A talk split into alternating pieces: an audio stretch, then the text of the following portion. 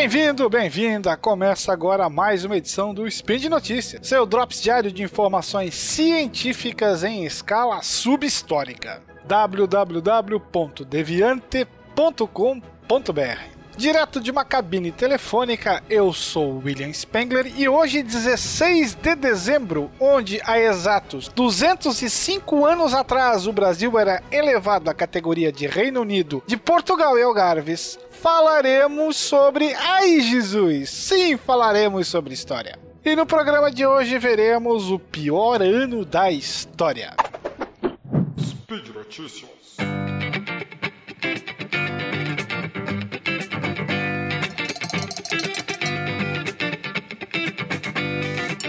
A pior pandemia dos últimos tempos, uma crise econômica devastadora, revoltas e manifestações em diversos países, com risco de guerras do Mediterrâneo até o Extremo Oriente, passando pelo Golfo Pérsico, golpes de Estado e instabilidade política, migrações forçadas e crise climática, com secas severas generalizadas alternadas por inundações intermitentes. Essa descrição poderia ser perfeita para o ano de 2020, que ainda não terminou e já é taxado como o pior ano da história. Um título, aliás, que compete com muitos outros dos chamados Anos Horribilis, como diziam os antigos romanos. Entre esses temos o ano de 1349, quando a peste negra varreu quase que metade da população da Europa. 1918, quando a gripe espanhola matou de 50 a 100 milhões de pessoas. E de 1939 a 1945, quando a Segunda Grande Guerra e o Holocausto exterminaram mais ou menos 60 milhões de seres humanos. No entanto, essa breve descrição que abre o nosso papo de hoje se refere principalmente ao ano de 536 depois de Cristo. Este sim considerado o pior ano da história para o arqueólogo e professor da Universidade de Harvard, Michael McCormick, 536 não foi somente os piores 12 meses para a história da humanidade, mas o início de um dos piores períodos para se estar vivo. Naquele ano, uma névoa misteriosa escureceu o céu da Europa, do Oriente Médio e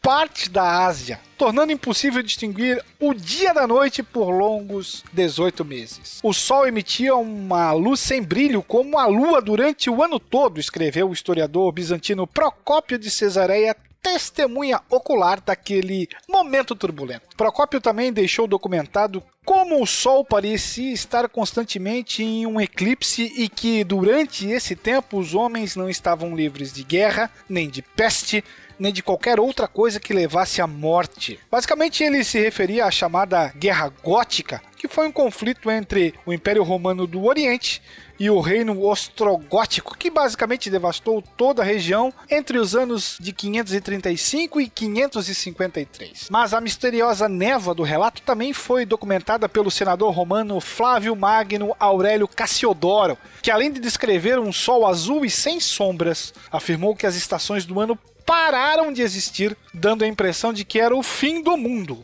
Outras fontes do Mediterrâneo também mencionam uma nuvem ou véu de poeira que escureceu a Terra por volta do ano de 536. Naquele ano, no mesmo verão, a temperatura caiu drasticamente entre 1 e 2 graus Celsius, iniciando a década mais fria dos últimos milênios. Não por acaso muitos pesquisadores chamam essa época de pequena idade do gelo antiga. Com isso, as colheitas da estação quente foram perdidas e uma gigantesca carestia se iniciou, matando inúmeras pessoas de fome e servindo de inspiração, por exemplo, para os anais de Ulster, crônicas irlandesas medievais, que afirmaram a falta de pão entre os anos de 536 e 539. Por isso, muitos, muitos povos começaram a migrar num tempo em que as migrações significavam o deslocamento de uma nação inteira de um lugar para o outro. Quando o destino já tinha um povo estabelecido, a guerra era inevitável. Segundo uma teoria do historiador e arqueólogo David Keyes, a ascensão do Islã e a expansão das tribos turcas na atual Anatólia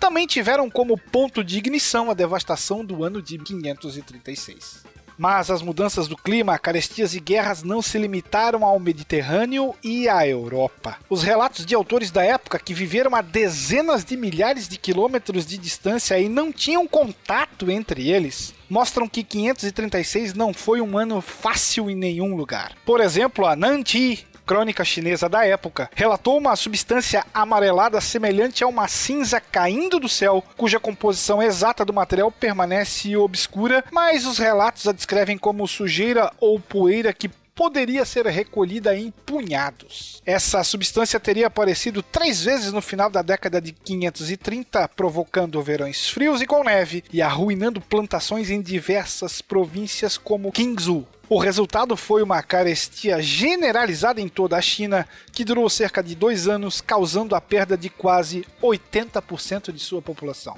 Não por acaso, o declínio da dinastia Wei começou exatamente nesta época. Efeitos catastróficos ocorreram também na Índia, onde o Império Gupta viu seu fim. Relatórios adicionais de geada e neve na Mesopotâmia também apareceram durante o verão de 536, e segundo esses escritos, o inverno foi tão severo que, devido à grande e indesejada quantidade de neve, os pássaros morreram. Como se não fossem suficientes carestias e violências, em 541 chegou a peste bubônica, e que entrou para a história como a peste de Justiniano, o nome do imperador romano da época. O primeiro foco da epidemia foi no porto romano de Pelusium, no Egito mas graças aos eficientes meios de comunicação romana chegou quase que imediatamente a todos os cantos do velho mundo. De acordo com uma análise detalhada do gelo retirado dos Alpes da Itália por uma grande equipe de pesquisadores, partículas de poeira, metal e elementos aerotransportados congelados em vários níveis do núcleo de gelo sugerem que a atmosfera da Europa tenha mudado ao longo dos últimos dois milênios por causa de uma erupção vulcânica cataclísmica na Islândia, que teria expedido uma coluna monstruosa de cinzas por todo o hemisfério norte no início do ano de 536. Depois seguiram-se outras duas erupções maciças em 540 e 547. Para entender melhor o impacto dessa erupção, vale relembrar os efeitos de uma outra erupção vulcânica de um outro vulcão na Islândia também em 2010, quando até mesmo o tráfego aéreo foi interrompido. Essas erupções continuadas geraram pelo menos 120 anos com temperatura muito abaixo do normal, afetando de forma dramática a agricultura base das civilizações antigas e, é claro, desorganizando toda a sua estrutura social. 536 também pode ter sido o pior ano da história das Américas.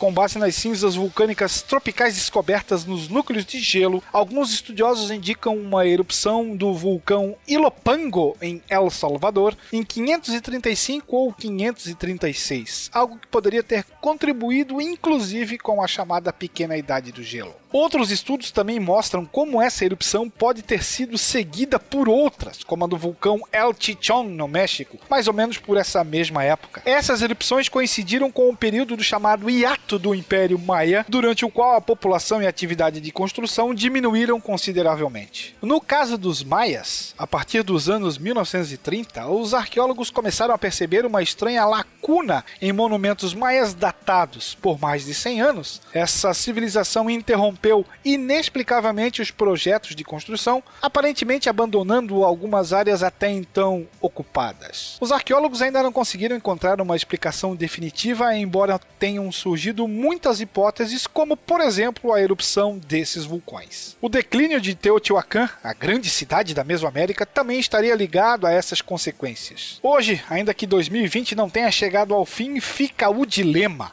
O ano de 536 desencadeou uma cadeia de consequências não muito diferentes do momento histórico atual em que vivemos: uma crise climática, uma crise sanitária, uma crise econômica e também uma série de crises políticas e migratórias. Quem sabe daqui a 1500 anos os historiadores decretem de uma vez por todas qual foi afinal o pior ano da história da humanidade. That's all, folks. Para você que me ouve na cratera, na boca de um vulcão, vale conferir os links desse post lá no portal Deviante. Aproveite e deixe sua crítica, sugestão ou meme preferido. Aliás, esse podcast só é possível de ser feito graças à sua contribuição no patronato do SciCast, que pode ser feita através do Patreon, do Padrim e do PicPay. Bye bye, fellows! It's, the end of the world as we know it. It's the end of the world as we know it.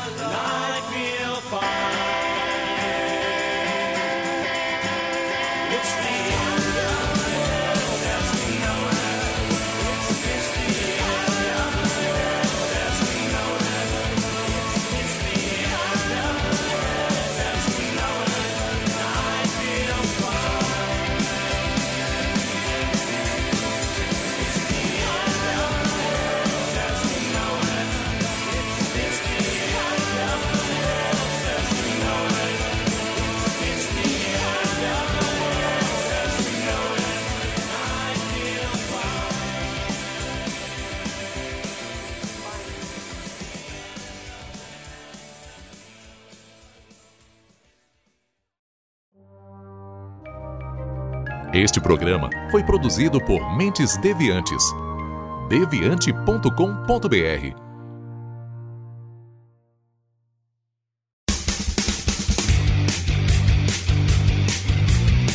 Cortes, edição de podcast.